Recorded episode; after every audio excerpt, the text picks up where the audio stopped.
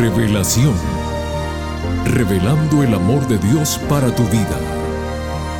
Un momento de reflexión sincera en la palabra de Dios.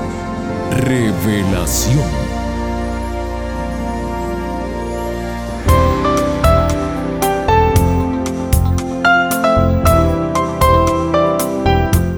Hola mi querida familia del programa Revelación. Quien les habla, su amigo Noé Álvarez, lo saluda y agradece una vez más por estar con nosotros. A todos les decimos muy bienvenidos. Cuentan que una vez un caballero defraudado por la vida caminaba sin rumbo diciendo lo siguiente, si tuviera un carro nuevo, una casa propia y un buen trabajo, sería feliz. Al momento, en la penumbre de la noche tropezó con una pequeña bolsa de piedras pequeñas. Cruzando el puente ya de noche, comenzó a arrojar las pequeñas piedras al río. Cuando iba a lanzar la última, decidió guardarla de recuerdo y la puso en su bolsillo. Al llegar a casa se dio con la sorpresa de que lo que tenía en la mano era un diamante. Queridos amigos, ¿cuántas veces nosotros por soñar solo en cosas materiales arrojamos nuestros tesoros al río? Apreciemos la vida, la salud, el tiempo, la familia y otros tesoros más que Dios pone en nuestras manos gratuitamente. Con esta sabia enseñanza, Preparemos nuestras mentes y corazones para escuchar el tema que nos trae el pastor Homero Salazar el día de hoy. El mismo lleva como título Acepta tu salvación. Por favor, no cambien el dial que regresamos en unos instantes.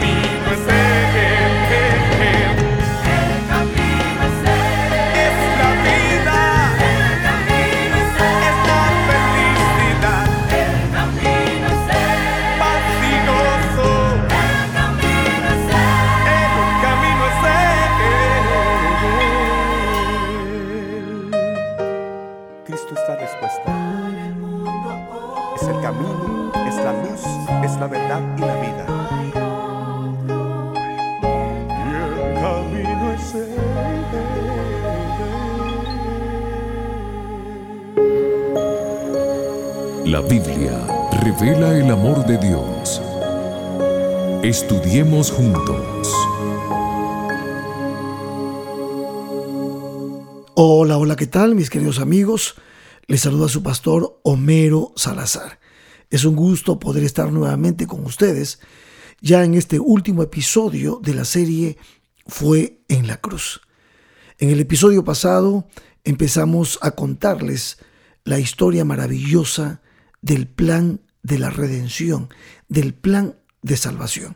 Y hoy queremos culminar con este episodio, esa historia, que es prácticamente un resumen de lo que podríamos contarles de la historia maravillosa de este plan de salvación. En el episodio pasado quedamos con una pregunta. Habíamos llegado al punto en el que Dios también había sido afectado por la caída del hombre. ¿Ustedes recuerdan a Dios en un conflicto?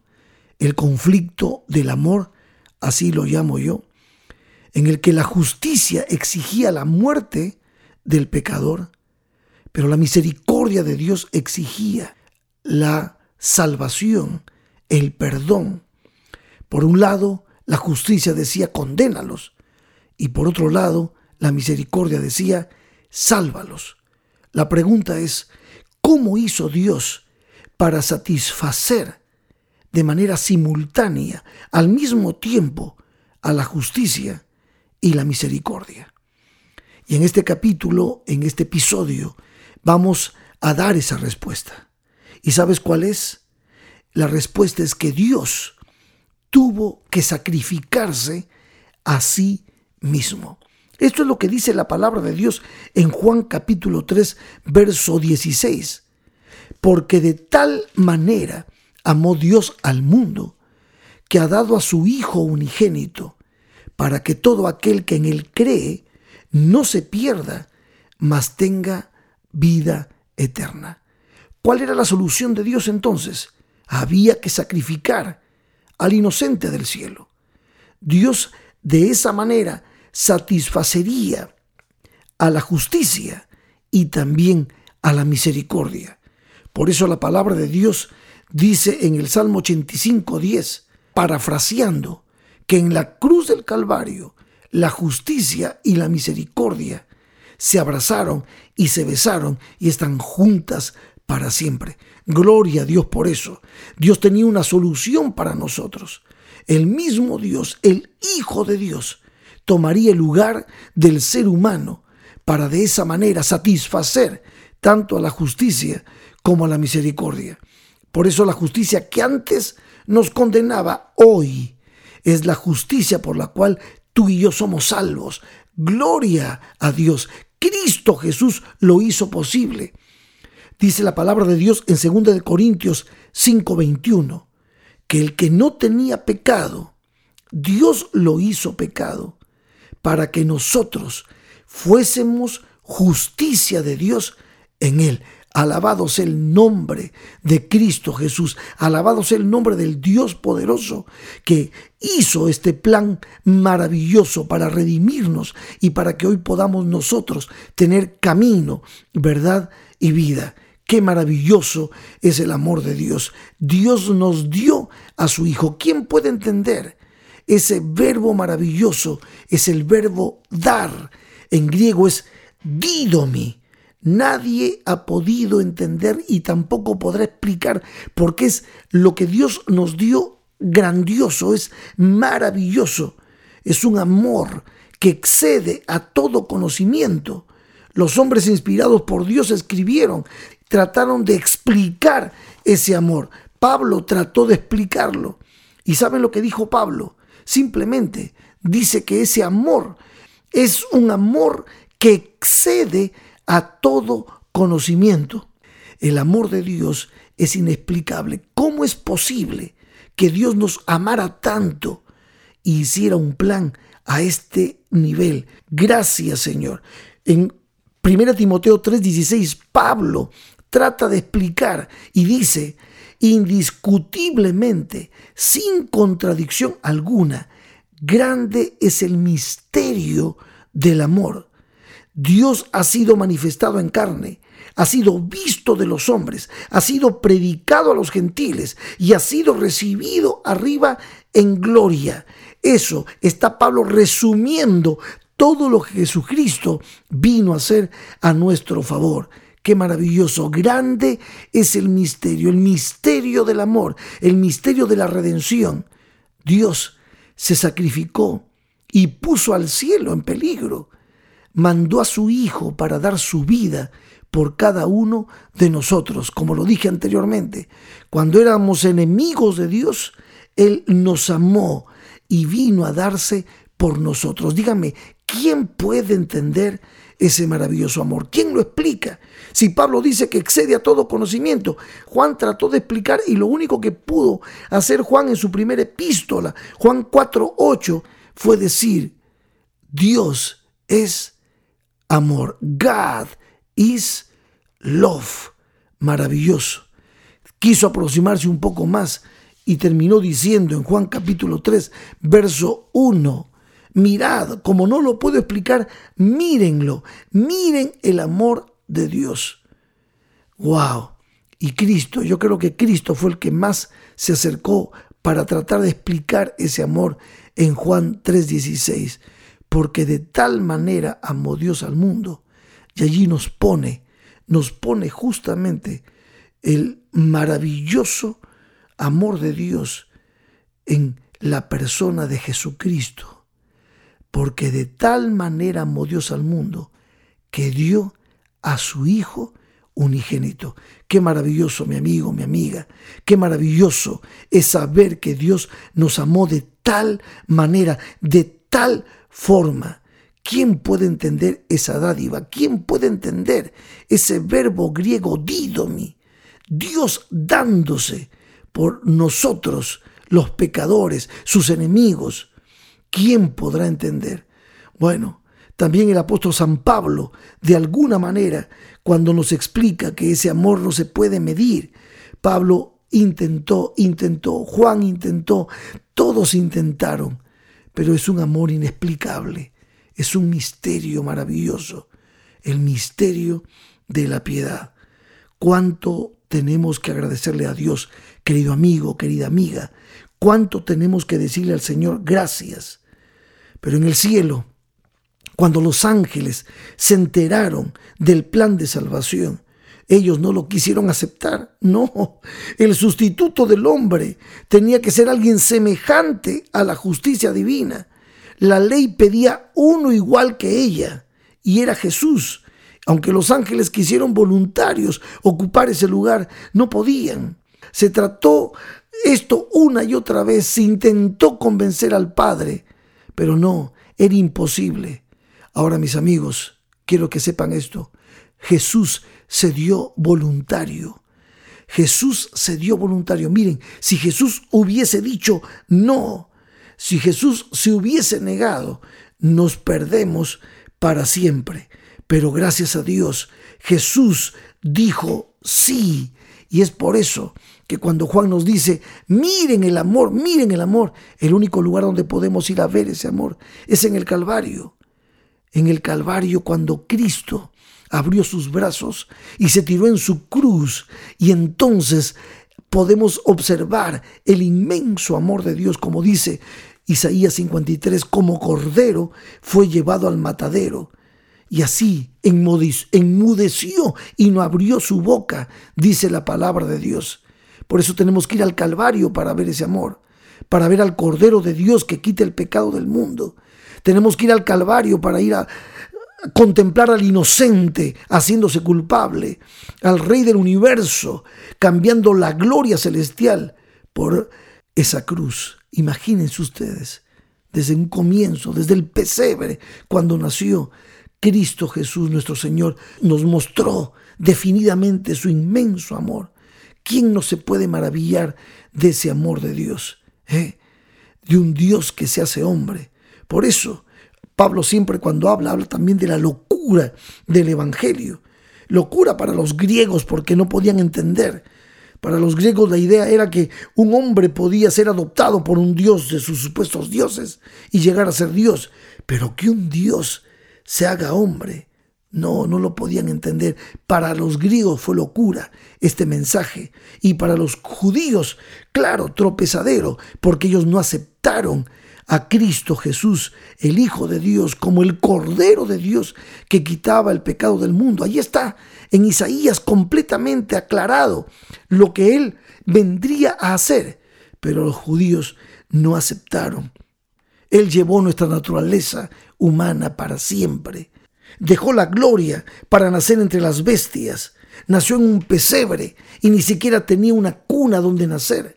Nació con los animales no en un hospital. ¿Y por qué? Porque te amó a ti y me amó a mí. Dejó la gloria del cielo, dejó la gloria, dejó todo lo que tenía.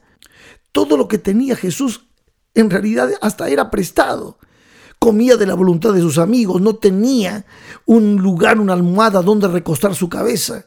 El burro con el que entró a Jerusalén era prestado. El, el cenáculo, el lugar donde comió su última cena, también lo mismo. El sepulcro no era de él, fue de José de Arimatea. Y aún la cruz, mi querido amigo, amiga, no le pertenecía, porque la cruz de Cristo era tu cruz, era mi cruz, y Jesús la llevó por nosotros.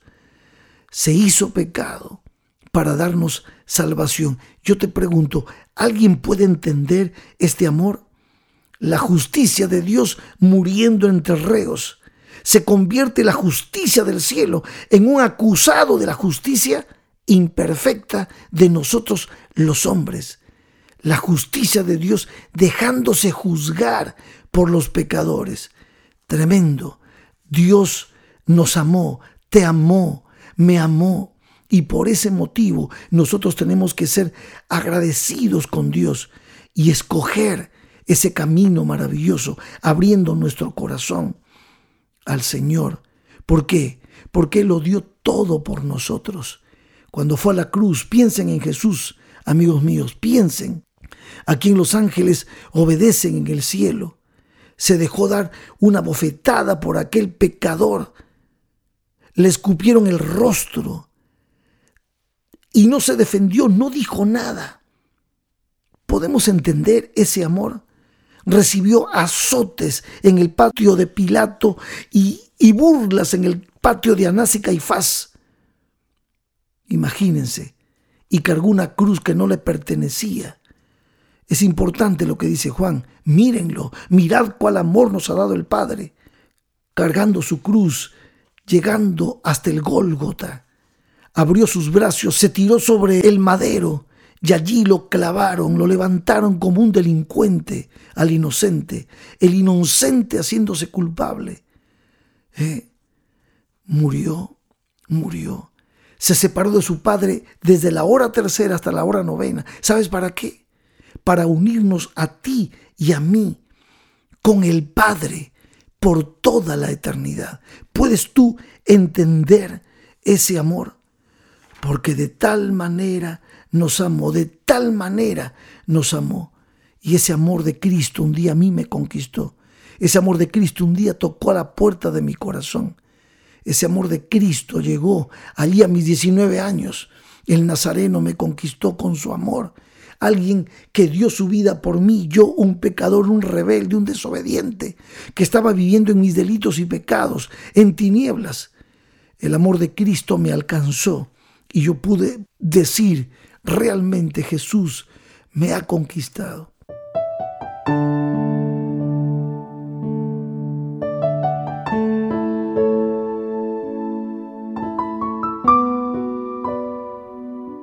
Querido amigo, querida amiga, ese amor está disponible para ti. Ese amor está disponible para ti porque Cristo no está más en la tumba, porque Cristo resucitó, porque Cristo ha prometido volver pronto y porque su regreso ya estamos viendo, ya estamos percibiendo las señales finales que Cristo volverá. Yo te hago una invitación él te amó tanto como te lo acabo de contar en mis pocas y cortas palabras. Él te amó tanto, mi querido amigo, mi querida amiga, mi querido hermano, mi querida hermana, que lo único que tú puedes hacer es aceptarle como tu Señor y tu Salvador. Abre la puerta de tu corazón. Entrégale tu vida a Cristo Jesús. Toma la Biblia, ábrela, estudia una vez más la historia de la redención y deja que el Espíritu Santo obre en tu corazón. Y sabes, vas a experimentar lo que yo experimenté una vez. La paz, el amor, la esperanza. Y eso será permanente en tu corazón. Porque podrás decir como el apóstol Pablo, ya no vivo yo, mas vive Cristo en mí. Esta es mi invitación. Acepta tu salvación. Acepta la salvación que Cristo te ha dado en la cruz del Calvario. Recíbelo como tu Señor y tu Salvador. Y por favor, cuéntale a otros las grandes cosas que Cristo ha hecho contigo. Que Dios te bendiga.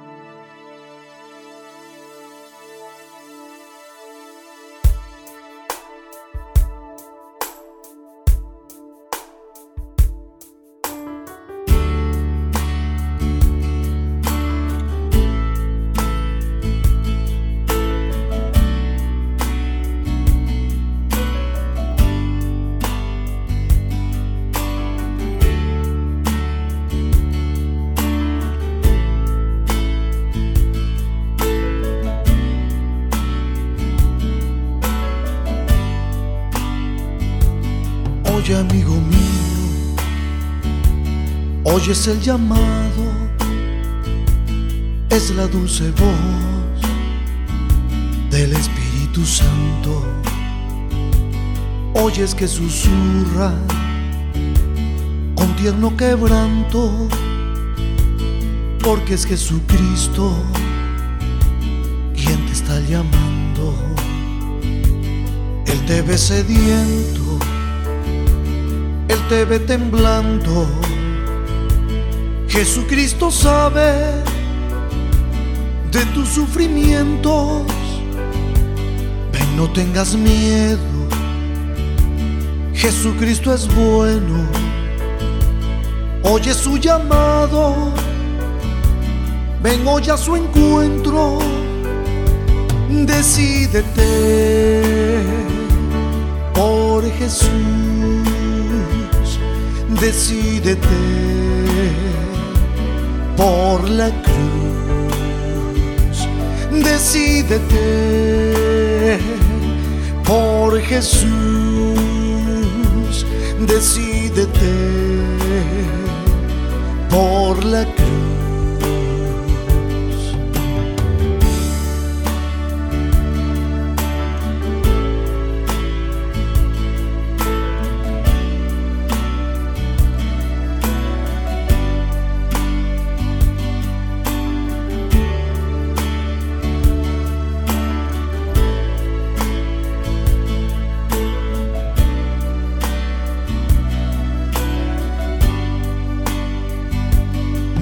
El Calvario